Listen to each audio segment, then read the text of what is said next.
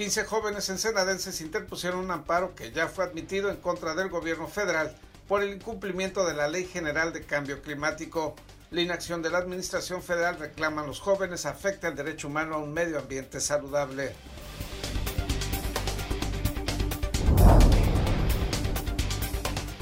La presunta irregularidad de un contrato de 40 millones de pesos para obras de pavimentación asignado sin licitación y en forma directa deberá ser aclarado por el director de Infraestructura Municipal Jaime Figueroa Tentori, demandó la regidora Brenda Valenzuela Tortoledo.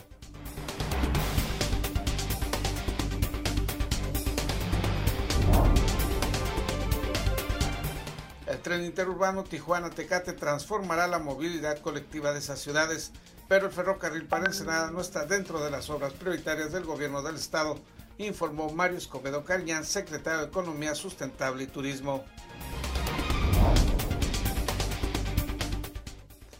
La Fiscalía General del Estado afirmó que no existen denuncias sobre los supuestos asaltos cometidos en el crucero del Boulevard Ramírez Méndez y la Avenida Reforma.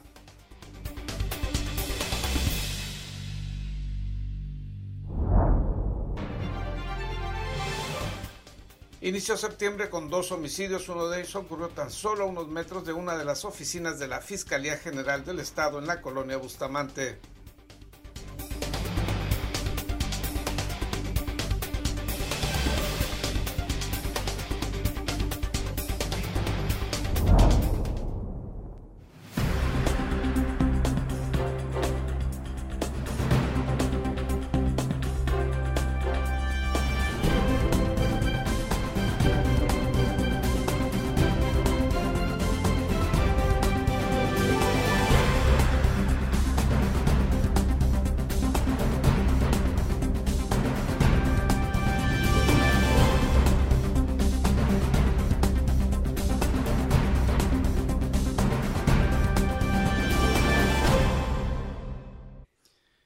Bienvenidos a Zona Periodística de este jueves 3 de septiembre de 2020. Este noticiario es una coproducción del periódico El Vigía y en La Mira TV.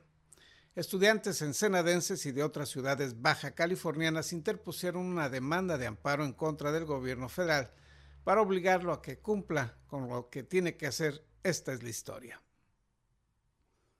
15 jóvenes ensenadenses interpusieron un amparo que ya fue admitido en contra del gobierno federal por el incumplimiento de la Ley General de Cambio Climático. La inacción de la Administración Federal reclaman los jóvenes afecte el derecho humano a un medio ambiente saludable. Mediante este recurso se pide al Poder Judicial Federal que obligue a la Federación a emitir los reglamentos y políticas públicas que se derivan de la mencionada legislación. Este es el primer amparo admitido en México en ese tema en particular, explicó Marco Antonio Lascano Sagún abogado ambientalista y asesor de los jóvenes demandantes. Eh, el derecho a un medio ambiente sano, el derecho a un clima sano y estable son derechos humanos.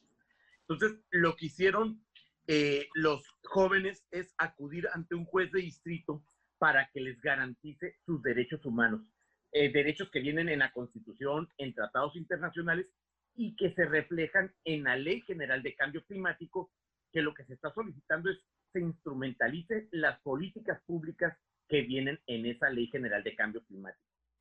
Agregó que dicha demanda se señalan una serie de acciones que el gobierno federal tendría que haber hecho y no ha sido así. Añadió que la demanda se presentó en diciembre del año pasado y fue rechazada, pero se interpuso un recurso y en marzo de este año se logró su admisión. Debido a la pandemia se suspendieron algunos procesos y ahora la audiencia constitucional se realizará mañana viernes se, señalan una serie de omisiones. O sea, en la Ley General de Cambio Climático señala una serie de cosas que los gobiernos tienen que hacer. En este caso, el gobierno federal y lo que se señala es, ah, eh, no han hecho esto. Mira, por ejemplo, no se ha emitido el subprograma para la protección y manejo sustentable de la biodiversidad ante el cambio climático. Nelson Garduño, uno de los estudiantes firmantes de la demanda, lo que además de su preocupación por los temas ambientales, el interponer el amparo busca que ese tipo de asuntos se atiendan por las vías institucionales, pues ese es uno de los conceptos fundamentales de un sistema democrático. Eh, precisamente pues somos diversidad de jóvenes, de ahí mismo de, este, de, la facultad y de otras facultades, quienes teniendo este interés coincidimos con Defensa Ambiental del Noroeste, DAN, los abogados. Y vemos esta opción, pues vaya, que es de una manera legal, de una manera estable, de una manera en un marco, vaya, jurídico. Señaló que se trata de un grupo de estudiantes de 17 a 23 años de edad y pertenecientes a distintas universidades, pero todos tienen como vínculo la preocupación por el medio ambiente y la protección de su derecho humano a un medio ambiente saludable, no solo para ellos, sino también de las futuras generaciones. Daniela Gómez, también suscriptora de este amparo, afirmó que proceder por la vía judicial es importante, pues el reclamar institucionalmente no solo es en defensa de la ecología, sino es un ejercicio ciudadano que obliga a las respectivas instituciones a cumplir con sus funciones y responsabilidades. Desafortunadamente, los esfuerzos de la ciudadanía no están siendo suficientes a la medida que este problema se va desarrollando y aumentando. Entonces, eh, creemos que es muy efectivo que también cumplan con lo que debe de cumplir y lo que nos promete eh, las autoridades. Los demandantes forman parte de una acción global de jóvenes de todo el mundo que exigen a los gobiernos de sus respectivos países acciones concretas para reducir emisiones de gases de efecto invernadero y salvaguardar sus derechos constitucionales a un medio ambiente saludable, informó para Zona Periodística Gerardo Sánchez García. La regidora de oposición Brenda Valenzuela Tortoledo pidió que se aclare el por qué se otorgó en forma directa una contratación millonaria. La presunta irregularidad de un contrato de 40 millones de pesos para obras de pavimentación asignado sin licitación y en forma directa deberá ser aclarado por el director de infraestructura municipal Jaime Figueroa Tentori, demandó la regidora Brenda Valenzuela Tortoledo.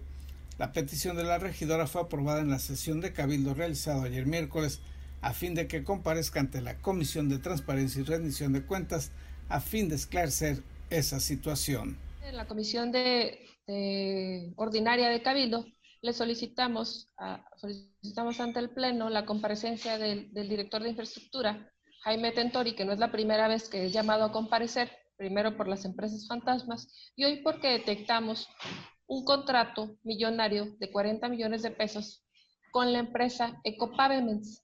¿sí? Este fue otorgado por la Dirección de Infraestructura, pero llama la atención que rebasa el monto que marca la normatividad para que sea una adjudicación directa. Según la regidora, la reglamentación municipal es muy clara, pues el artículo 8 del reglamento de adquisiciones, arrendamientos y contratación de servicios del municipio de Ensenada menciona que todas las adquisiciones, arrendamientos y contratación de servicios que rebasen las 10.000 UMAS se deberá someter a concurso público. Lo único que lo podría salvar de una irregularidad es que en el artículo 50 de la Ley de Obras Públicas, Equipamientos, Suministros y Servicios relacionados con la misma del Estado de California, establece en su fracción 1 del artículo 50 de esta ley que el contrato solo puede establecerse con una determinada persona por tratarse de obras de arte, titularidad de patentes, derechos de autor y otros derechos exclusivos. Entonces la pregunta es, ¿en qué supuestos entra esta contestación? ¿Es una obra de arte, titularidad de patentes, derechos de autor u otros derechos exclusivos? ¿La pavimentación? Por otro lado, agregó Valenzuela Tortoledo, el mismo reglamento menciona dos excepciones por las que no tendría que hacerse una licitación pública. Sin embargo, estas excepciones no se cumplen en el contrato establecido que fue asignado por Jaime Figueroa Tentori, señaló la regidora ensenadense. Aparentemente dijo con ironía, no se conoce cómo es que estos supuestos, sin cumplirse, son la base de un contrato por esta suma millonaria informó para Zona Periodística Gerardo Sánchez García. Niegan autoridades los asaltos en el cruce de la Avenida Reforma y Boulevard Ramírez Méndez. Le daremos los detalles al regreso de una pausa publicitaria.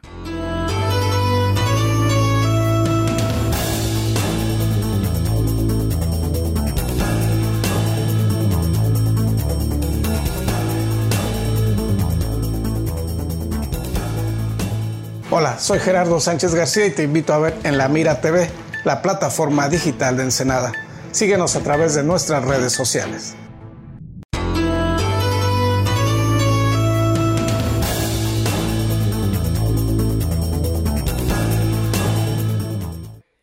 Inició septiembre con dos homicidios. Se mantiene desafortunadamente la ocurrencia de este tipo de delitos tanto en la ciudad como en el municipio. La Fiscalía General del Estado informó que no existen denuncias penales en relación a presuntos robos con violencia registrados en perjuicio de conductores sobre Boulevard Ramírez Méndez y Reforma en Ensenada.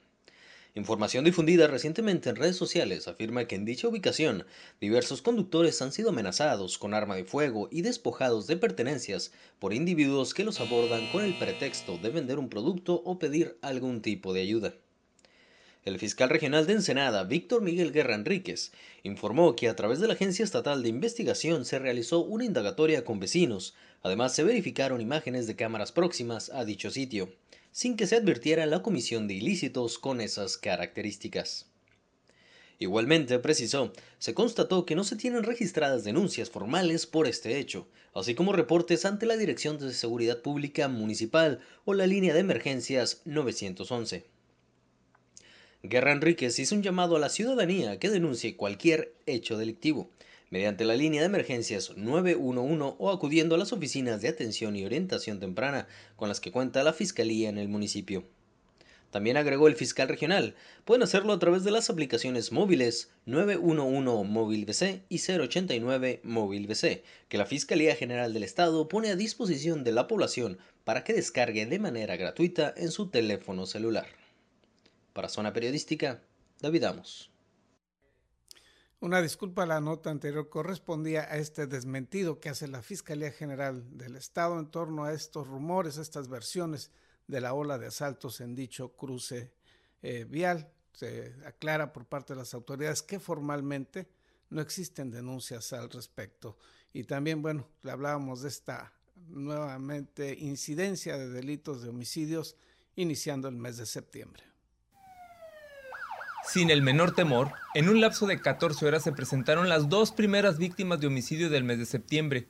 Uno de los ataques ocurrió en plena mañana y otro a dos cuadras de la fiscalía.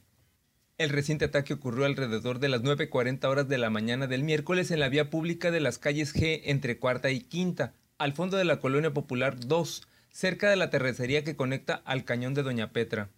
En este sitio la policía municipal encontró tendido sobre el piso de la calle a un varón de unos 40 años con manchas rojizas, al parecer sangre, y fue tras un reporte de la central de emergencias de C4 que alertó de disparos de arma de fuego y una persona herida.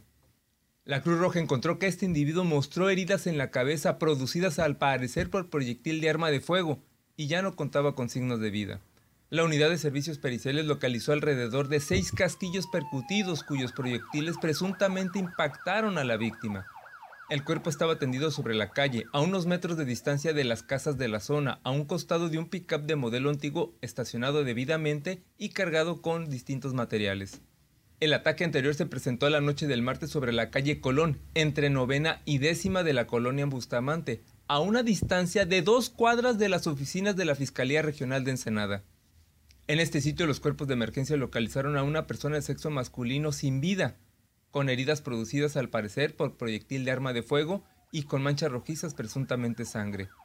Las autoridades implementaron la búsqueda de un vehículo de color dorado, en el cual huyeron los agresores, y no tuvieron éxito. Para Zona Periodística, César Córdoba. Y capturan a un hombre acusado de haber golpeado a una menor.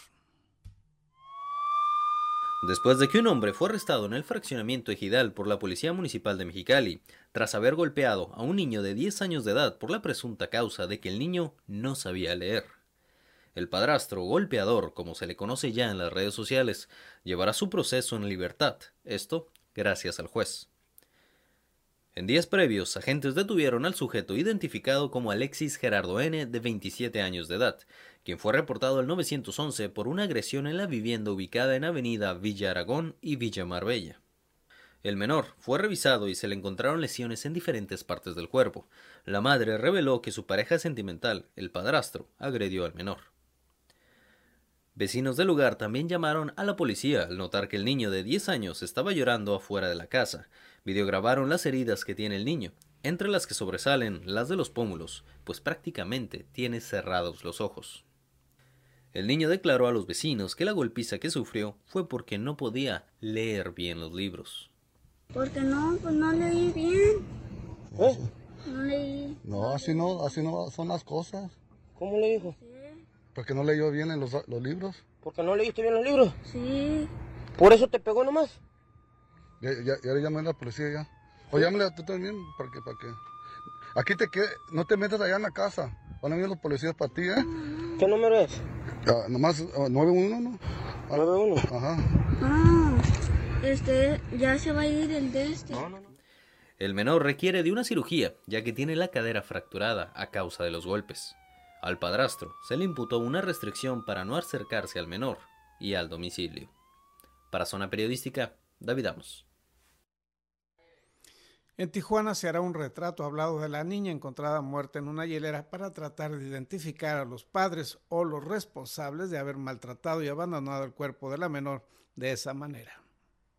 Un retrato hablado harán de la niña cuyo cuerpo fue abandonado dentro de una hielera en la colonia El Pípila para dar con el paradero de sus padres o familiares, quienes hasta el momento no han reclamado el cuerpo y se desconoce su identidad, así lo informó el fiscal central en el estado Iram Sánchez y hasta el momento no hay detenidos por la muerte de la niña. Precisamente están eh, haciendo un trabajo de campo puerta por puerta primero para tratar de identificar eh, a los padres y el lugar en el que radicaban. No podemos nosotros, eh, por una, eh, salvaguardando los derechos de la víctima, eh, el poder hacer pública una fotografía de ella para poder eh, solicitar el apoyo generalizado de la sociedad.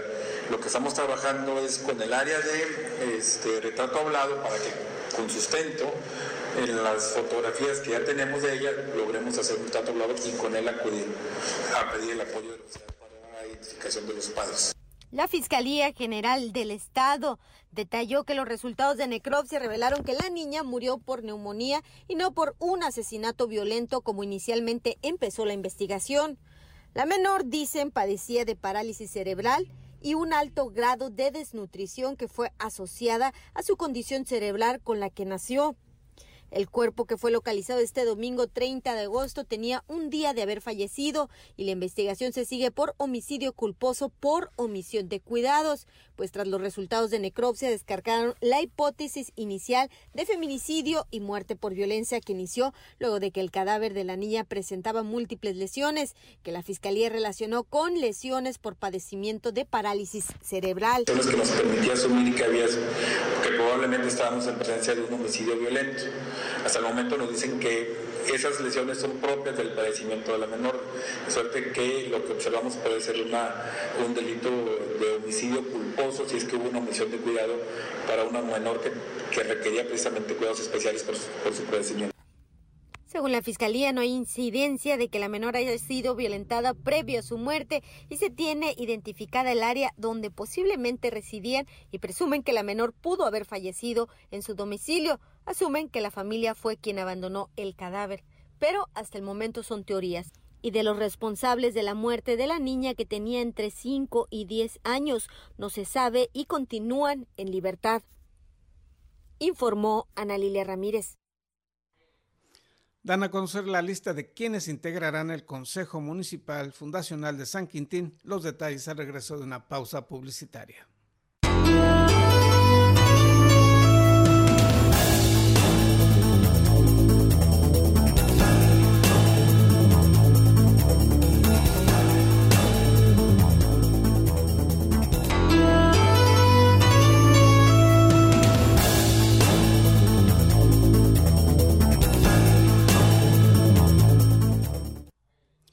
La Fiscalía General del Estado investiga el llamado cuarto de reflexión que se utilizaba para castigar a menores de un albergue del DIF estatal. La Secretaría de la Honestidad y la Función Pública prepara una denuncia penal en contra de ex administradores del albergue DIF estatal en Tijuana por utilizar un cuarto que llamaban de reflexión como medida disciplinaria para los niños que tenían bajo resguardo y que por las dimensiones podría considerarse como tortura. No hay un eh, cuartos de reflexión. Aquí están en Tijuana. Yo los vi personalmente. Tuvimos una visita, una inspección a este albergue. Eh, nos pidió la eh, directora, la, la licenciada este, eh, Favela, que la acompañáramos para que revisáramos y presentara ya la denuncia. Nosotros empezamos la investigación y justamente nosotros, eh, cuando me dijeron que dije barbaridades, para mí no son barbaridades porque ellos le llamaban cuarto de reflexión. Esto, como bien lo está señalando aquí Gabriela, gobernador, justamente para nosotros es una técnica de tortura y nosotros lo estamos planteando y lo dije de esa manera, ya estamos analizando para revisar cómo se va a presentar esta denuncia con los eh, administradores anteriores porque era un cuarto de tortura. Vicenta Espinosa dio las declaraciones tras una pregunta hecha durante la conferencia diaria del gobernador Jaime Bonilla. Mencionó que todo el personal que trabajaba fue despedido y los espacios cerrados incluso en este momento se usan como bodeguitas porque sus dimensiones no pueden ser usadas para otros fines. Cuarto de tortura, más que cuarto de meditación, yo les decía, es un cuarto muy pequeñito, gobernador, más o menos una dimensión, cabe una persona, no se puede acostar sentada, sentada justamente como en cunclillas, pero muy incómodo y es pues para niños, eh, básicamente parados, tendrían que estar cuánto tiempo, no sabemos sabemos y obviamente que se está haciendo eh, ya las eh, medidas, los protocolos de atenciones psicológicas y de reparaciones de los daños a estos menores. Todo esto que nosotros estamos revisando lo traemos ya revisado desde más o menos enero, entonces ya tenemos el avance muy este, adelantado, ya lo vamos a presentar ante el Ministerio Público porque la tortura es un delito. Por su parte, el secretario de Salud en el estado, Alonso Pérez Rico, dijo que estos actos no los podía vivir ningún niño. Y un gran número de niños que están ahí tienen este, algún tipo de afectación eh, psicológica. Se estaba tratando precisamente por el Instituto de Psiquiatría de Baja California y tienen, reciben mucho apoyo este, psicológico porque es una, eh, tienen algunos de ellos son derivados de, mamás toxicómanas y, nacen con algún tipo de afección. Eh, y no estoy hablando de una pequeña cantidad, entonces es, es, una, es, es una, un sentido común. Eh, me comentaron de estas, este tipo de escenarios en donde los eh, les, llamaban, así como dice aquí, reflexión, las ponían a reflexionar, eh, pero era completamente privativo de cualquier estímulo. tenían una, una, rendija como de 10, 10, a 20 centímetros en donde pasaba la luz, no tenían, no tenían lámparas, era un tipo, un tipo de escenario no, no apto para cualquier tipo de terapia. Y ese tipo de afecciones o ese tipo de, agresiones en forma repetitiva pues crea conductas y patrones que no son adecuados para el desarrollo psicológico de un niño. La investigación que inició en enero por la Secretaría de Honestidad será presentada en las próximas semanas ante el Ministerio Público, pero no dieron la fecha de cuándo lo realizarían, informó Ana Lilia Ramírez. El Congreso del Estado dio a conocer ayer la lista de las 10 personas que integrarán el Consejo Municipal Fundacional de San Quintín, listado que se encontraba incompleto, pues uno de los enlistados inicialmente murió y el otro renunció a participar en este consejo. Estos fueron los designados ayer por el Congreso Estatal. Como propietaria María Celeste Gómez Juárez, suplente Elizabeth González Romero, Propietaria Anayeli Bautista Tenorio, suplente Griselda Antunes Ruiz. Propietario Alberto López Peralta, suplente Vicente Guerrero Herrera. Propietario Selvio Ibáñez Guzmán, suplente Fidel Crescencio Sánchez. Propietario Arnulfo Silva Martínez, suplente Martiniano Hernández. Este consejo será el encargado de realizar los trabajos para conformar lo que será el primer ayuntamiento de San Quintín. Y en otros temas, el Partido Acción Nacional dio a conocer su postura sobre el segundo informe de gobierno del presidente Andrés Manuel López Obrador. México vive una trágica situación económica de inseguridad pública y sanitaria contraria a la versión y visión del país que ofreció el presidente Andrés Manuel López Obrador en su segundo informe de gobierno, afirmó Enrique Méndez Juárez, dirigente estatal del PAN. Más que esa terquedad que caracteriza al presidente para no dialogar con nadie, para no permitir críticas, para no corregir el rumbo, para siempre estar buscando polarizar y dividir a los mexicanos, dividir a la sociedad. Nos preocupa mucho que en el futuro cercano no enderece el camino y el país vaya por situaciones y condiciones mucho peores. Destacó que se tienen las cifras más catastróficas en homicidios, con más de 60 mil en los primeros dos años de este sexenio. y aseguró que no existe una verdadera estrategia nacional en contra de la delincuencia. Más de 60 mil muertos por homicidios dolosos, un incremento del 70% en homicidios respecto a años anteriores, un incremento de más del 50% en robo a comercios.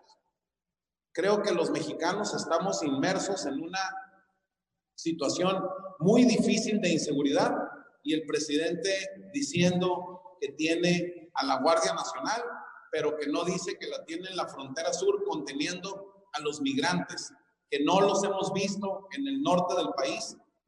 Así, mientras se mantiene una economía nacional quebrada y los índices delincuenciales aumentan, se tiene un presidente empecinado en desarrollar obras faraónicas que no impactarán en la economía del país.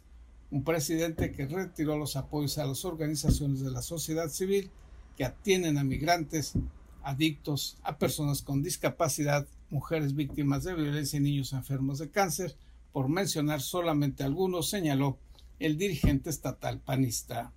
Informó para Zona Periodística Gerardo Sánchez García.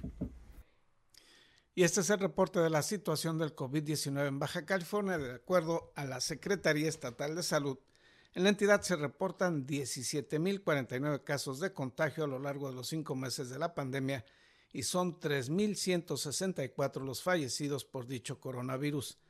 En Mexicali se informa de 8.435 contagios registrados y 1.450 decesos. En Tijuana se reportan 5.276 personas registradas como contagiadas y 1.283 fallecimientos por la pandemia. En Tecate son 429 los contagiados registrados y 97 los decesos. En Playas de Rosarito se informa de 274 contagios confirmados y 17 las muertes. En Ensenada son 2.636 los contagios registrados en estos cinco meses pandémicos y el número de muertos es de 317 hasta las primeras horas de este jueves. Con lo anterior concluimos la edición de hoy. Le agradecemos que nos haya acompañado. Que tenga usted un excelente día.